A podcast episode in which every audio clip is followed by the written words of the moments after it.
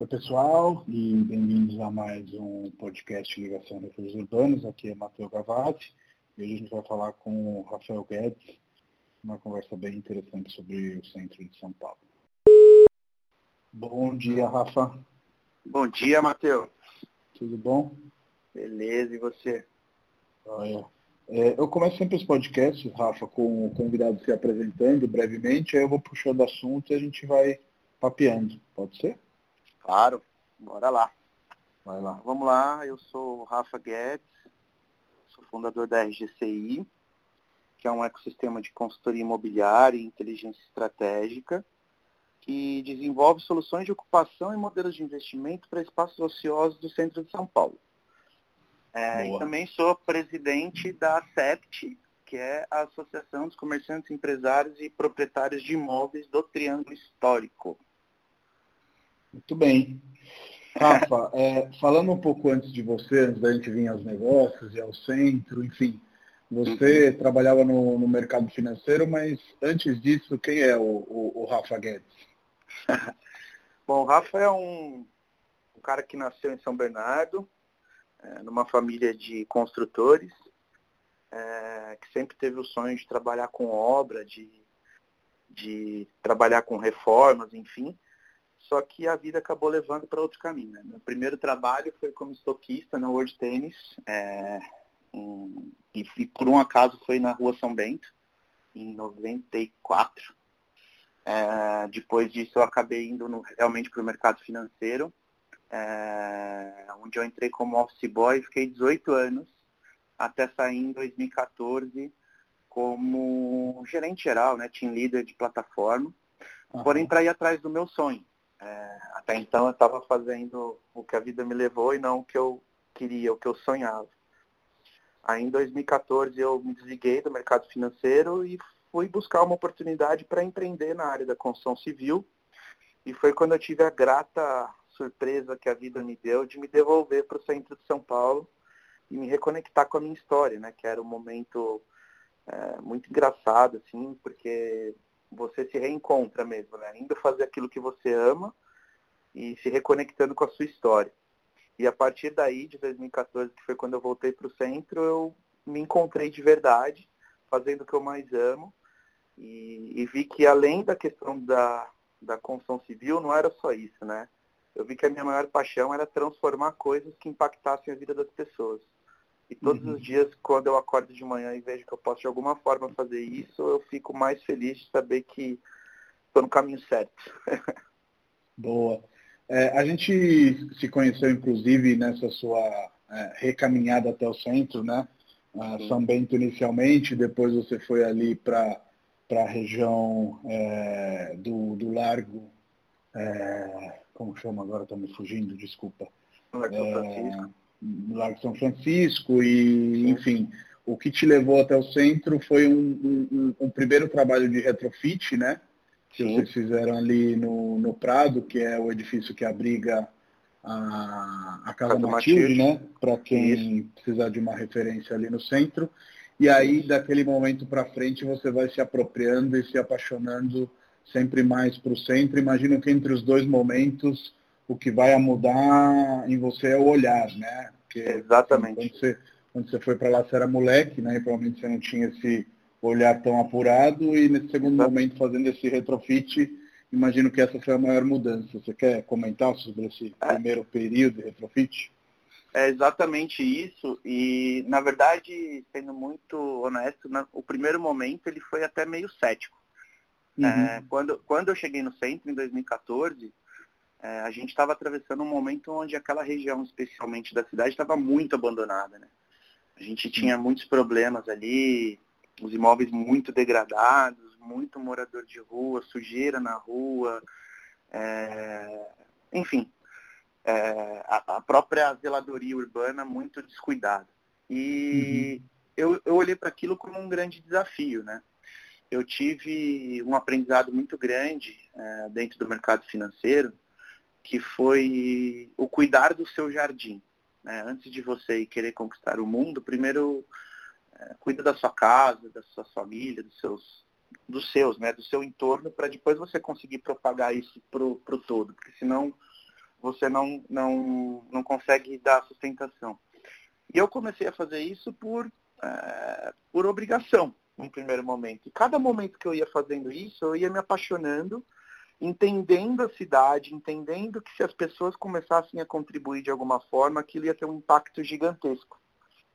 Sim. E o retrofit, especialmente da Prado, é, foi muito bacana porque foi um movimento muito legal, onde a gente viu um imóvel que tinha baixíssima ocupação, de grande ocupação é, em pouco tempo, sabe?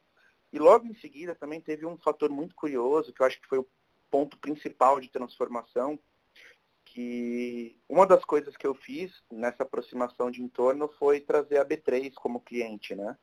Uhum. E uma oportunidade muito bacana que a gente teve foi de fazer o retrofit da Praça Antônio Prado, onde a gente Sim. trabalhou na restauração ali do coreto, das bancas, de jornal, das engraxatarias. E esse momento para mim foi a, a, virada de chave, sabe? Porque a gente, a gente começou realmente a fazer aquela, aquela reconstituição do patrimônio, perceber que as pessoas que passavam na rua ficavam muito empolgadas em ver que aquilo estava sendo cuidado e, ao mesmo tempo, a gente se deparou com uma série de dificuldades, porque em um dado momento, no meio da situação, a gente teve todo o trabalho que foi construído de um dia destruído é, numa noite. Uhum. E aquilo levou a gente a pensar, poxa, a gente está gastando uma puta energia, é, doando tempo aqui, colocando uma coisa para re revitalizar um patrimônio da cidade. Sim. E isso aqui, quanto tempo isso vai durar? E aí eu provoquei a própria Bolsa para que a gente criasse um modelo de zeladoria privada para aquela região. Porque, uhum. na verdade, eles já de alguma forma cuidavam da praça, mas que, que eles me ajudassem a, a expandir isso ali de alguma forma é, e conscientizar outras pessoas, outros comerciantes, é, o dono da banca, o camelô, o dono do bar, que se a gente Sim. se juntasse todos, isso podia ter uma proporção muito maior e a gente conseguiria entregar para a cidade e para as próprias pessoas que estão ali um ambiente muito mais legal, muito mais acolhedor. E foi nesse momento, inclusive, que a gente se conheceu, onde eu fui é, apresentado por um amigo a você, né? E aí depois, daí é a grata, a grata surpresa da vida também de te ter como amigo. É, eu acho que o centro tem, para quem não conhece, né, é legal a gente falar disso, o centro tem essa capacidade de, de, de transição e de união e de conexão de pontos muito mais rápidas. E eu me lembro que, assim, o Carlos acho que me ligou, você estava no escritório dele, e dali você pulou para o meu e a gente se conheceu e, e foi que foi. Acho que o centro tem essa, essa, essa capacidade. E aí, pensando nisso, a questão da zeladoria ganha ainda mais força porque, de um lado, as pessoas que estão no centro não estão por necessidade, na maioria das vezes, estão por realmente vontade, porque curtem, porque estão ali desde sempre, porque herdaram o escritório, herdaram o negócio, etc. É, e, e, e, pelo outro, como você falou, a mudança vem de dentro, né? Não adianta a gente ficar só esperando, sei lá, quem, a prefeitura ou quem por eles, é, fazerem alguma coisa se a gente é o cara que pega e joga o lixo no chão. Sei Exatamente. Lá, um exemplo chulo, digamos assim, e ajuda a contribuir não para o bem, mas para a, a desorganização da cidade. E aí, é, é, chegando nesse momento, pós-reforma do Prado, né, que inclusive ficou muito bacana, e acho uhum. que é, é, é, legal você comentar um pouco dessa questão de retrofit, porque, primeiro, é, em São Paulo se faz ainda muito pouco, né? É, e em segundo lugar, acho que existem alguns preconceitos em parte fundados né, sobre a burocracia de fazer um retrofit, mas em parte fundados sobre a impossibilidade de transformar um prédio antigo num prédio moderno. O que você me diz a respeito? É, eu acho que é uma questão de sustentabilidade, né, acima de qualquer coisa. É, uhum. Não só no Brasil, mas no mundo todo, é, o estoque de, de, de imóveis que foram ficando ociosos por conta de uma é, ou, é, por se tornarem obsoletos, né? Ou em tecnologia, ou em acessibilidade, ou por outros motivos. É, se você não tratar esses caras de alguma forma, você vai criar um problema social, certo? É, obviamente que para o mercado, é, incorporador, é muito mais fácil ele pegar um terreno vazio ou derrubar o que existe, não preservar a história, não cuidar de nada e fazer uma coisa do zero. É, é mais simples, ele vai dar a cara dele e tal. Mas a importância da preservação da história também é muito grande. É, eu entendo assim, a questão da burocracia realmente ainda é um problema. Mas uhum. eu acho que isso já está sendo tratado, e inclusive esse próprio movimento de início é, de muita gente olhando para o centro com mais carinho, onde o centro hoje de São Paulo, Matheus, isso é uma coisa bacana da gente falar também, da importância do retrofit.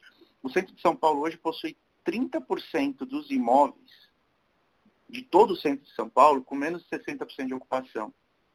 Isso, isso é um estudo da USP. Vamos, vamos repetir esse dado só para ficar bem fincado aí na cabeça das pessoas. 30% é. dos imóveis têm menos do que 60% de ocupação. De ocupação, exato. Esse é um estudo que foi realizado pela USP.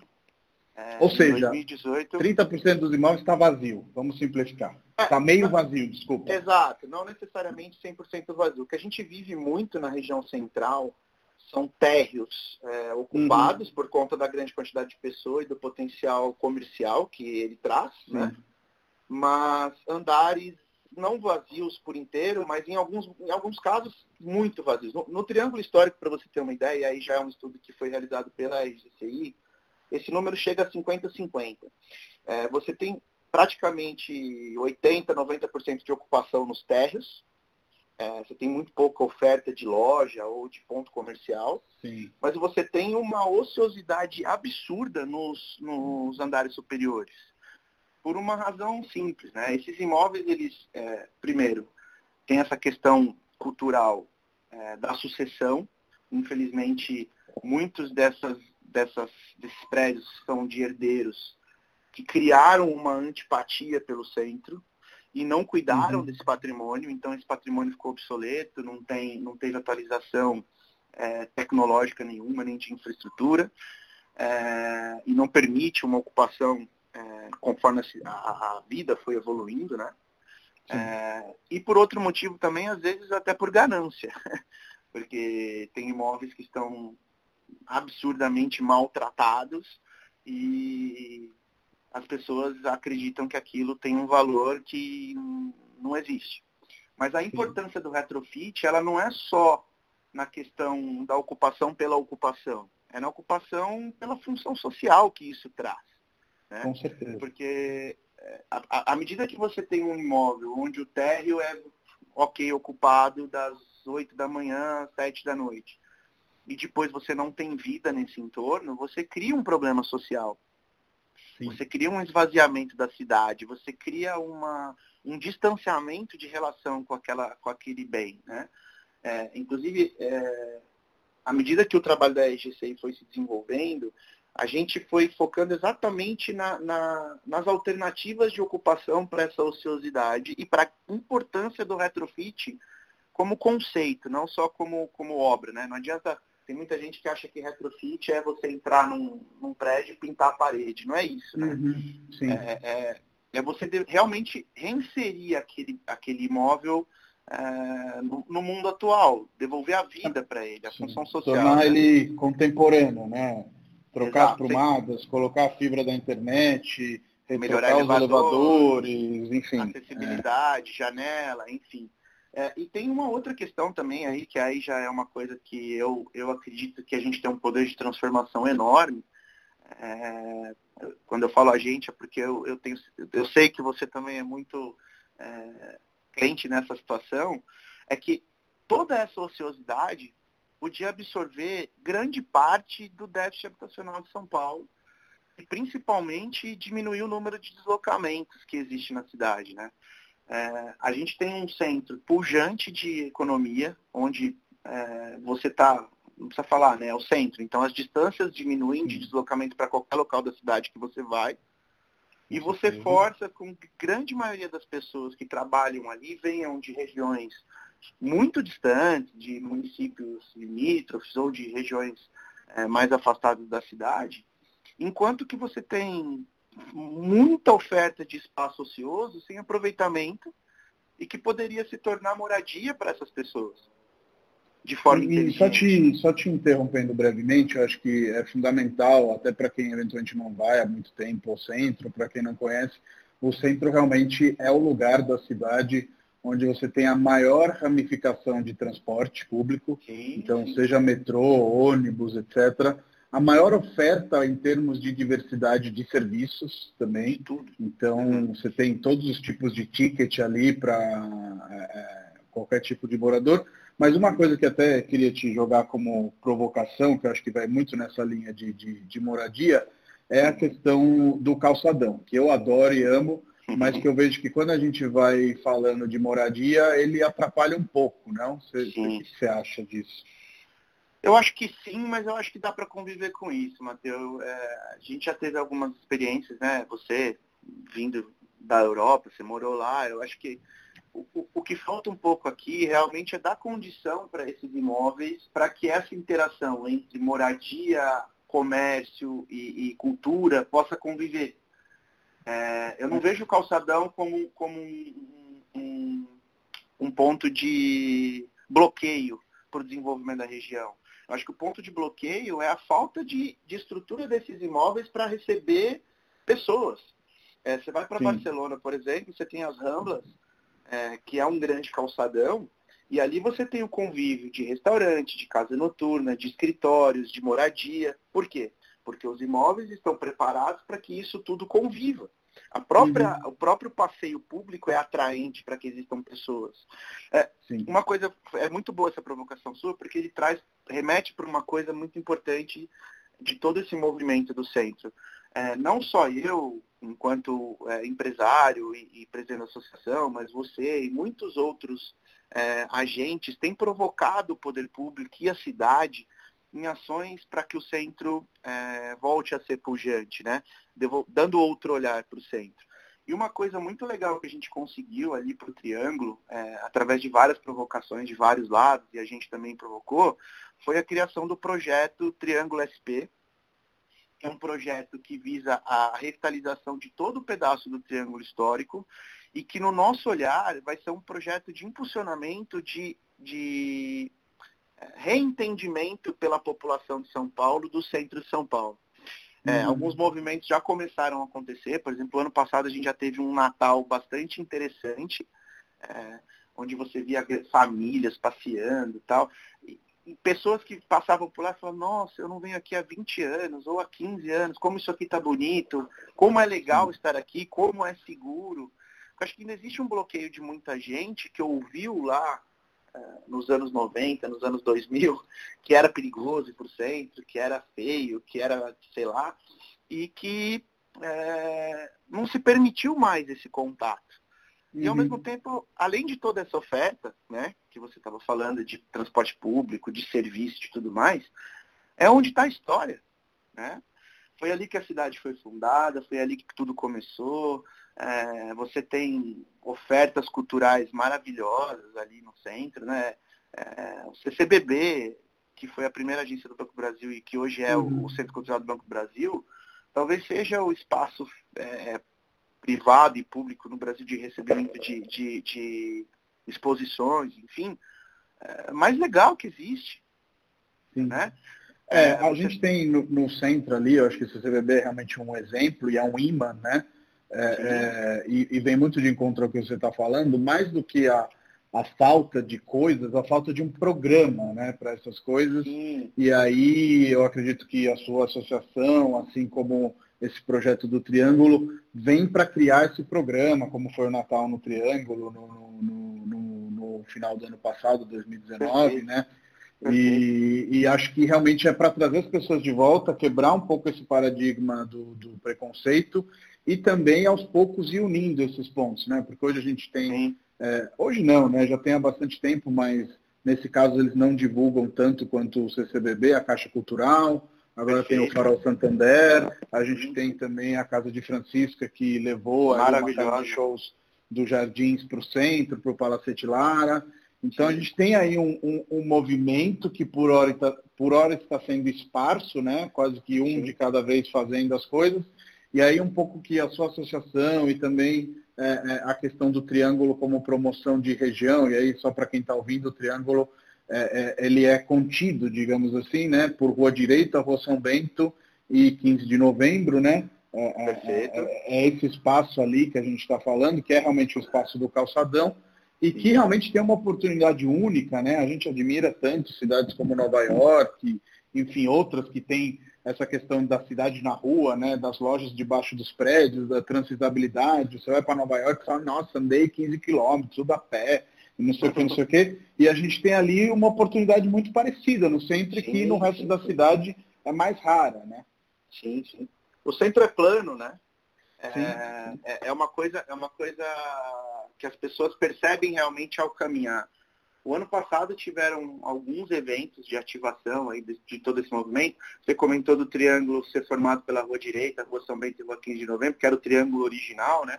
Uhum. O projeto ele é um pouquinho mais abrangente, né? Ele pega as três igrejas como referência, então a igreja do Lago São Francisco, a igreja do Pátio do Colégio e o Mosteiro de São Bento.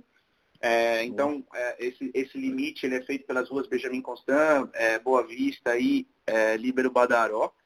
São Ou as ruas de trânsito de veículos. De, de carro, exatamente. E dentro disso, desse, desse triângulo formado, fica todo o calçadão, que é caminhável, né? Uhum. Perdão. É, todas essas ativações que foram feitas ali, elas começaram também a conectar com o viaduto do chá, um teatro municipal. E quando você passa por ali, agora a gente está tendo uma intervenção bastante grande no Vale do Anhangabaú, tem a, a, a Praça das Artes, é, e aí a, ali no comecinho da São João você já chega na Galeria do Rock, lá Paysandu, entre outras coisas. É, todo esse pedaço ele é muito lindo, ele é muito rico em história, em beleza arquitetônica. E quando as pessoas têm a oportunidade de estar lá para caminhar, para observar, para olhar do chão para cima de uma forma mais tranquila, é, é impossível não se apaixonar, é, não, é impossível não sentir essa coisa de, nossa, aqui eu me sinto acolhido. E a questão Sim. da diversidade que você falou, né? O centro é o lugar de todos. É o uhum. lugar de todas as tribos, onde todo mundo consegue conviver. Ninguém, é, por mais que, que a gente ainda conviva numa sociedade extremamente é, racista, preconceituosa, enfim, é, com vários bloqueios, o centro é onde todas essas tribos e pensamentos conseguem conviver de alguma forma, é, de uma forma até relativamente harmônica. Né? É onde permite que tudo isso interaja de alguma maneira. Então, Tem uma eu... coisa curiosa, né? Eu queria complementar essa sua fala, porque eu fiquei seis anos no centro ali com o meu escritório, e realmente acho que você vai, vai consolidar isso a gente acaba se conhecendo pelo nome, conhece o taxista, conhece o lojista, conhece o cara da banca, conhece o cara do banco. Enfim, é, acho que é um dos poucos lugares nessa metrópole ainda, que é uma metrópole muito maluca, onde você tem uma reconhecibilidade das pessoas, né? um trânsito Totalmente. diferente. assim. É, é, é, até quando a gente fala com os avós, com as pessoas de mais idade, elas falam da cidade como a cidade, né? o lugar onde Sim. acontecia era o centro, né? e o centro Exato. é chamado de cidade. E hoje eu acho que o centro tem essa capacidade de ter se mantido bairro, né? Dentro, dentro da cidade. Exato. E eu acho que até a questão do calçadão ajuda muito para que isso aconteça.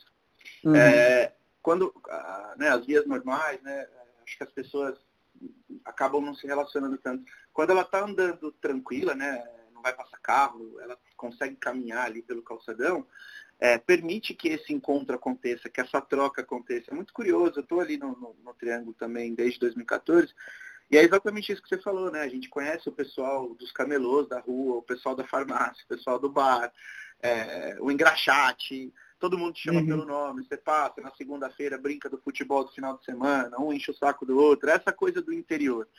E uma Sim. coisa muito curiosa que você falou agora, que é essa questão da cidade, né? Dos antigos falarem da cidade. Eu acho que é exatamente isso. É, a primeira, a primeira, o primeiro estudo que a gente fez lá em 2016 para toda essa proposta de zeladoria urbana que a gente propunha para o Triângulo, você vai até lembrar disso quando a gente conversou, era é, a teoria da explosão, né? Cuidar uhum. de um uhum. espaço controlado, permitir que as pessoas tivessem é, sensação de, de segurança e se reidentificassem com a cidade para que isso fosse espalhado de forma orgânica. Né? Sim. É, eu acho que é exatamente isso. Quando as pessoas começam a redescobrir o centro, começam a redescobrir a cidade, é, isso cresce de forma orgânica e ordenada. Eu acho que o projeto Triângulo ele vem muito positivo, porque ele regulamenta ali o polo da economia criativa. Uhum. Ele traz diversos incentivos fiscais, enfim. É, e eu acredito que a economia criativa ela tem um impacto gigante nessa transformação, porque ela visa atrair para ali escritórios de arquitetura, é, empresas de, de é, marketing, divulgação, enfim, é, conteúdo, né, gera produção de conteúdo. E eu acredito que essas mentes criativas juntas, estando ali, se apropriando daquela região, vão devolver a cidade para São Paulo. Eu acho que é isso, sabe? Eu acho que é essa relação. E eu acho que é, é, tem uma relação muito grande com o agora também, né? Com o que a gente está vivendo neste momento. As pessoas. E o centro, o centro realmente precisa dessa transição, né? Eu que eu que fiquei muito tempo por lá, eu sei que ele ainda fica um pouco grudado naquilo que ele já foi e ao mesmo tempo ele já deixou de ser. Ou seja, o centro já foi o lugar dos advogados, por exemplo. Sim. E hoje, por mais que os fóruns ficam ali, todos os processos são digitais, ou a maioria deles são digitais, e os advogados estão saindo. Então sim, a gente está precisando agora de uma troca geracional, de uma troca aí de, de, de, de funções mesmo, né? De trabalho, enfim. E eu acho que a economia criativa é perfeita porque o calçadão é um campus, cara. Tipo, Exatamente. Quando você pensa, tipo, sei lá, na Silicon Valley, etc., de você andar de uma empresa para outra, enfim, o cal... quer melhor oportunidade do que o calçadão para fazer isso, para colocar um Google, para colocar um Facebook. Eu sei que são ideias hoje utópicas, né? Mais mas ao menos, mesmo tempo, mas ao mesmo tempo eu vejo, e aí a gente se reconecta com a sua frase inicial, quando a gente, você tem tanta pouca ocupação de prédio, a oportunidade de chegar um Facebook, um Google, ou quem por eles ocupar um prédio inteiro é quase que orgânica. Eu e aí o cara não, não eu, só vai fazer vou... uma coisa super legal, mas vai inclusive reduzir custos, melhorar a, a, a, a, rotina eventualmente de parte dos funcionários, voltando ali aquele discurso de que o centro é o lugar melhor conectado, enfim, tem várias Sim. oportunidades aí, né, para serem aproveitadas. Sem dúvida, é exatamente nisso que a gente acredita. Eu, eu tenho muito essa convicção é, do poder de transformação da economia criativa, exatamente nessa linha de raciocínio, em cima de Google, Facebook, ou, ou coisas que, que se assimilam. E eu tenho um, um prazer muito grande, até não vou dar nome aos patos, mas vou te falar que a gente conseguiu até é, agora nos últimos dois meses, e agora essa semana concluímos, mesmo no meio de todo esse momento que a gente está atravessando, é uma grande empresa da área da saúde que está indo para o Triângulo Histórico criar um hub de inovação é, muito nessa linha parecida com o que você está falando. Uhum. E eu uhum. acredito que esse movimento ele tende a crescer e a gente foi o agente disso tudo, sabe? De poder ter contribuído para levar esse pessoal, para identificar o local correto, qual o poder de impacto que isso vai trazer para o entorno, como que isso vai se conectar com tudo que já existe, que eu acho que isso é uma preocupação que a gente deve estar sempre atento, né? Claro, é, claro. E olhar também para os agentes que já estão lá, como o próprio Santander, que fez do Farol um polo, um polo de atração turística e ao mesmo tempo de propagação dessa economia criativa. A própria B3, que está investindo é, de forma organizada também neste movimento. É, lembrando uhum. que em 2018 a gente fez a venda do prédio das moedas da rua João Brícola para a B3, que está retrofitando o prédio todo e vai devolver aquela preciosidade para a cidade. Uhum. É, então, são coisas que a gente vê acontecendo que esse movimento da economia criativa é o único capaz de transformar, de devolver, de reinserir tudo isso no conceito de é, viver, né? Dar às pessoas a oportunidade de viver a cidade de forma é, inteligente, né? É, eu acredito muito nisso, tenho vivido isso e me orgulho muito de fazer parte dessa transformação. Com certeza. E aí, dentro desse panorama, como que a CEPT, aí repete aí o que, que significa essa sigla, é, se encaixa? É, a, a CEPT, quando ela nasceu, é, como a gente falou, né, é uma agente de conscientização da zeladoria do espaço. É, a gente começou a provocar o poder público e tal, e a gente procurou incluir na associação todo mundo que está ali. Então, os comerciantes, os empresários e inclusive os proprietários dos imóveis. Uhum. Porque é, é, é, muito importante que, que eles se conscientizem é, que eles precisam, é, de alguma forma, cuidar daquilo, porque senão aquilo não vai dar nada nem para eles, né? Sim. E o papel da SEPT ele é um papel de conscientização e união das pessoas sobre a, a região, certo? Então, de zeladoria mesmo, de, de cuidado, de propriedade, e também eu acho que a, a SEPT ela tem um papel de é, dar Promotora. continuidade. É, é, ela tem que ser uma provocadora e ao mesmo tempo ela tem que ser uma mantenedora de todo aquele espaço. O poder público uhum. agora veio com esse projeto é, do Triângulo, mas se a gente não tiver organizado enquanto utilizadores da região, muda poder público, muda o comando, e isso pode se perder como muitos projetos já se perderam. Então, Sim. eu acho que além de ser um, um divulgador, um provocador de coisas para a região, para que ela é, cresça e, e, se fortaleça, também tem que ser um fiscalizador, um cuidador, um zelador. Eu acho que a, a principal função da SEPT ali é a função de zeladoria mesmo. E dentro da função de zeladoria vem é, é, essa relação de facilitação. Então, é, quando, toda vez que você tem atividades acontecendo ali, a SEPT ela, ela a, age como interlocutora da, dos, dos, agentes locais com o poder público ou com organizadores. ano passado a gente teve um papel bastante importante na organização do Natal, de alguns festivais que aconteceram ali, como o Los Muertos, que foi trazido pelo Beto Lago, um grande amigo aí do que era do Mercado Mundo Mix, Mercado Mundo Criativo, uhum. Que devolveu ali também para a Rua 15 de Novembro um evento gigantesco e maravilhoso. É, você teve o Festival do Café, onde você conseguiu levar para as pessoas é, um pouco da história do país e de São Paulo, é, através dos cafés da região. Então tem muita coisa legal ali. E a CEPT age meio que como um, um elo mesmo. É, e, e, até. Rafa, coisas mais triviais, não sei se você concorda, agora eu estava vendo que vão fazer ali no antigo Banco de São Paulo um escape não sei das quantas, né? Coisas é. que você não pensaria há cinco anos que vai, não vai fazer no centro, sabe? Vai fazer, sei lá, no jardim, vai fazer sim, na Consolação, vai fazer em outros lugares, né? O centro está começando a ter essa conotação de novo pop, né? Total, total. O próprio Martinelli, né, Matheus? É, uhum. É, o Martinelli, que é um dos prédios mais lindos e talvez tenha a vista de São Paulo mais legal de todas, ou uma é, das, né? Com certeza. É, é, é sim. É, é, o que eu acho muito curioso da vista do Martinelli é que, apesar de você não estar no prédio mais alto da cidade, longe disso, você tem uma visão 360 graus muito sim. privilegiada, né? Melhor até uhum. do que a do próprio Farol Santander. É, eu acho que é, o ano passado eu tive a oportunidade de estar no topo do Martinelli, por exemplo, com muitos agentes transformadores de Faria Lima, de Berrini, de Vila Madalena, de Vila Olímpia, enfim, pessoas que não tinham esse olhar para o centro.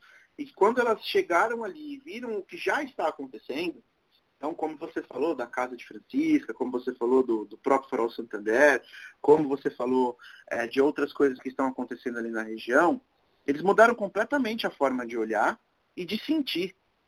Uhum. Acho que não é só olhar, é o sentir é, você vê isso acontecendo. Esse movimento que você falou do Banco de São Paulo, o Escape, é, até Casa de Papel, né? Foi o tema que, que uhum, encontraram para fazer o escape, o, o escape ali.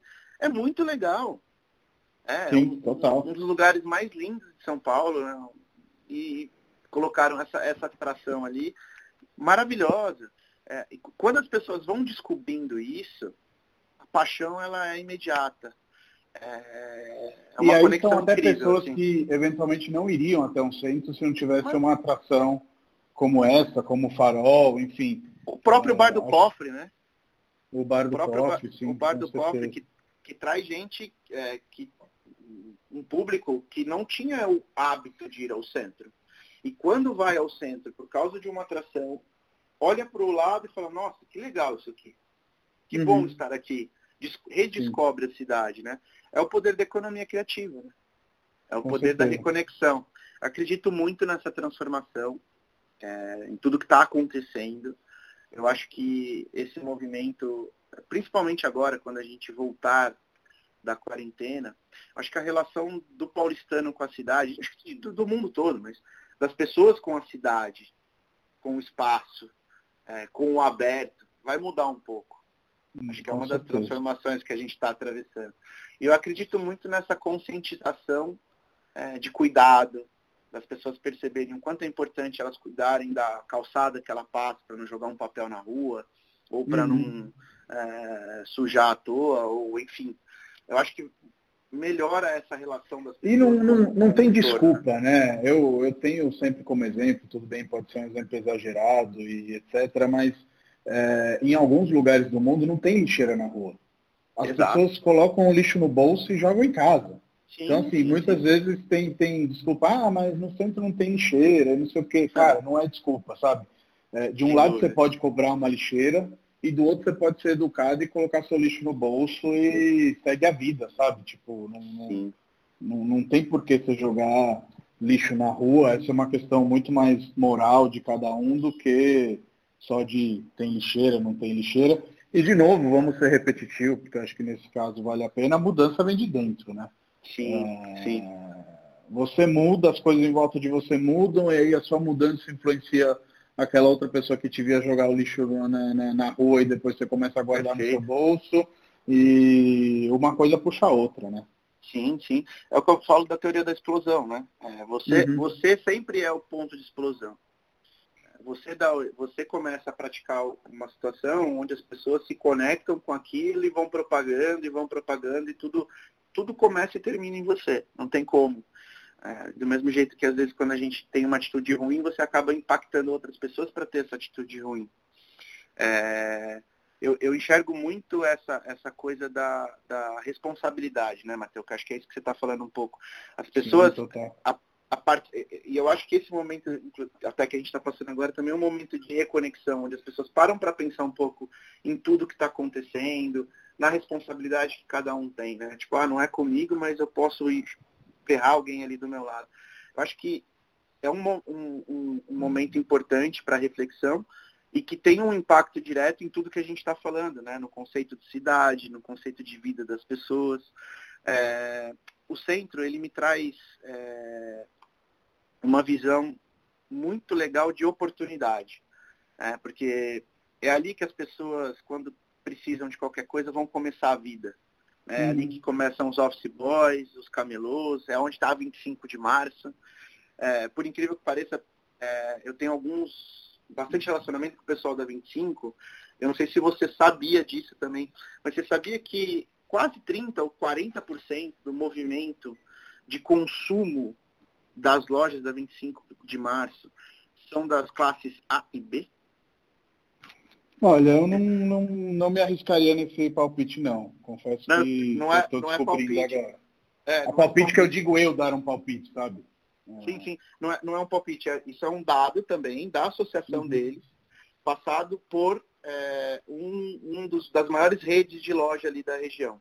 Ou seja, a, a, as pessoas já vão para o centro para consumir, uhum. mesmo classes mais altas.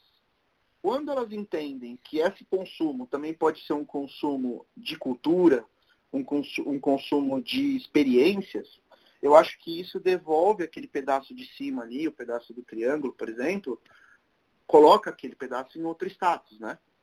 É, porque esse, esse, pessoal, por exemplo, ele vai na 25 de março, ele faz a compra dele e ele volta para casa. Ele não, cria, não, não, não, se conecta com essa experiência em torno.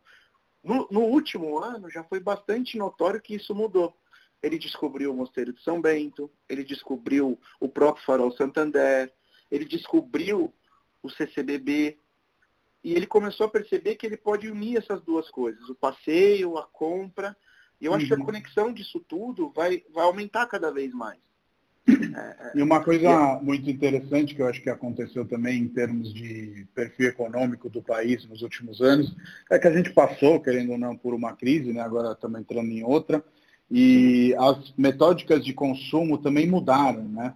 Então, assim, se a gente cresceu no mundo aí onde o lazer era o shopping, em certo ponto você fica apertado dentro de sempre ter um lazer em shopping, porque o custo Perfeito. de um lazer em shopping ele é alto, né? Querendo ou não. É, sim, sim. E, e, você ir, para o centro, dar um, um rolê, eventualmente você pode não gastar nada. Porque claro. você pode pegar um, uma exposição um gratuita, sim. você pode pegar um, metrô barato, que você vai gastar quatro reais em alguma coisa. Enfim, eu acho que isso também faz muita diferença, mas um dos paradigmas, e aí é, eu queria te perguntar sobre isso, que acho que são os game changers, mas também é o maior desafio, é realmente a conversão do comércio para habitação. Você acha que isso é possível ou é, ou é utópico? Olha, eu acho que é possível, mas eu acho que é uma, vai ser um processo não tão fácil de, de acontecer. Eu acho que ainda existem vários paradigmas a serem quebrados. Eu acho que a convivência ali, especialmente no Triângulo, por exemplo, é, ela, ela pode começar de fora para dentro. É, nas ruas limítrofes, não exatamente diretamente no calçadão. É, e depois ela ir automaticamente se conectando com esse interior, como eu dei o exemplo é, das Ramblas em Barcelona ou da Rua Augusta em Portugal, enfim. É, é possível existir a, a, relação entre comércio, entre não só comércio, mas a ocupação é, empresarial, né? Ter escritórios, ter, ter, espaços de trabalho e ter habitação. Moradia, moradia de, de, de curto espaço, né? Tipo Airbnb da vida, enfim, hotéis. Precisa ter essa interação é, é, da moradia com o resto para que as coisas aconteçam de forma é, mais fluida. Não acho que é utópico, acho que é possível, mas também não acho que isso vai acontecer muito rapidamente, sabe? Acho que ainda existe Sim. uma resistência muito grande de muitas pessoas, mas falando da gente, assim, da, enquanto, enquanto empresário e, e olhando para a cidade, a gente tem olhado para vários imóveis ali da região que tinham um viés comercial com um olhar de moradia. Que, inclusive tem feito estudos para que isso aconteça é, de diversas formas, tá? A moradia é, de short stay, a moradia social, que eu acho que é um, é um tema que tem que ser trazido sempre à tona, porque uhum. você já tem várias ocupações ali na região. E essas ocupações precisam é, conviver melhor, ou seja, o, fora precisa olhar melhor para quem já está lá dentro. Essa interação é muito importante.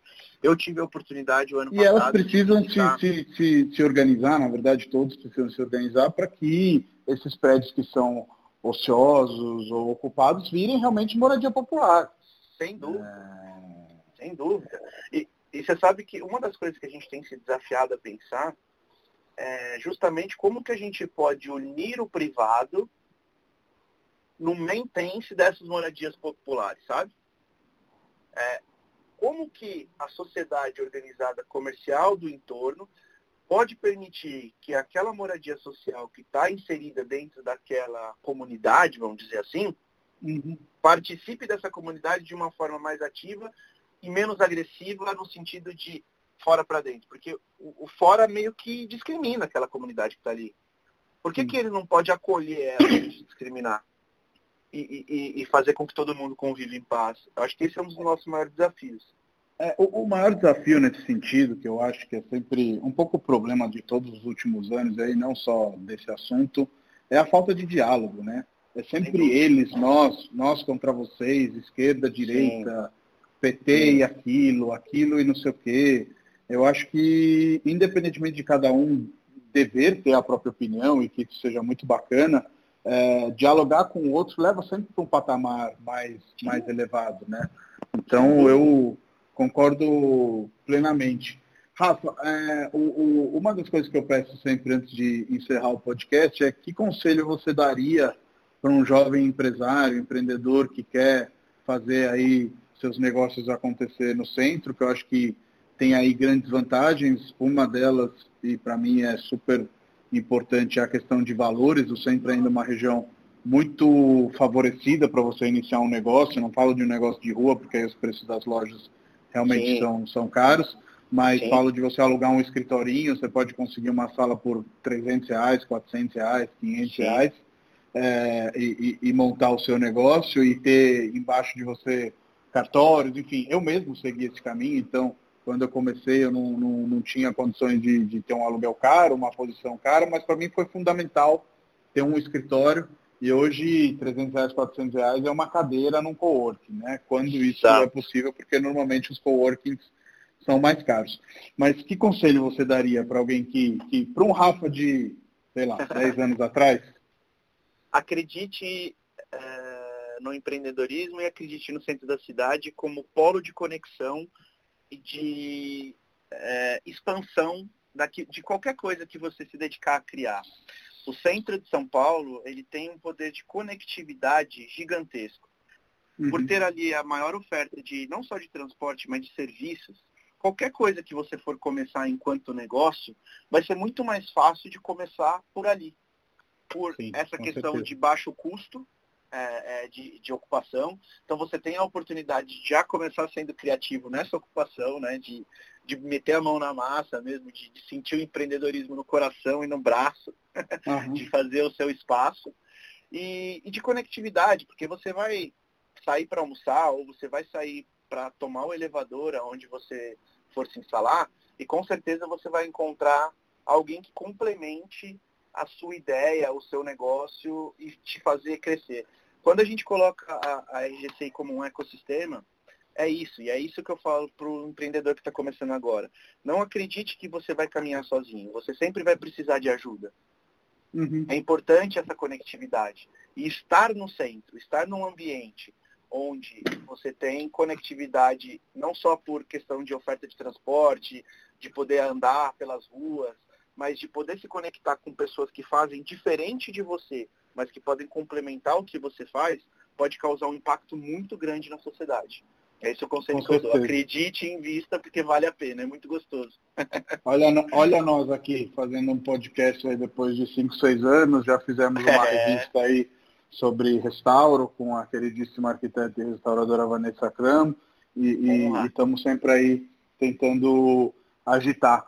Muito obrigado, é Rafa, pelo, pelo seu tempo nesse sábado Imagina. aí de, de, de quarentena. E espero trombar com você como a gente se trombou a última vez que a gente se viu antes da quarentena, exatamente no centro, cada um andando ali para o seu canto, com a sua turma, com a sua galera, e, e, renovando aí o que a gente falou durante a conversa, que o centro realmente tem essa capacidade de unir as pessoas, tanto que provavelmente se a gente trabalhasse na Faria Lima, a gente não, não se encontraria como a gente se encontrou Sem naquele dúvida. dia, naquele momento. Valeu, Sem Rafa, obrigadão. Eu que agradeço, Matheus, sempre muito bom falar com você, te encontrar e te encontrar mesmo que aqui por telefone é, é muito gostoso e obrigado pela oportunidade de falar um pouquinho aí do centro, de todo esse movimento para as pessoas. Obrigado mesmo, um grande abraço e vamos em frente, vamos empreender, vamos transformar a cidade. Vamos sim. Valeu, Rafa, um abração. Valeu, cara, um abração. Tchau, tchau. Tchau, tchau.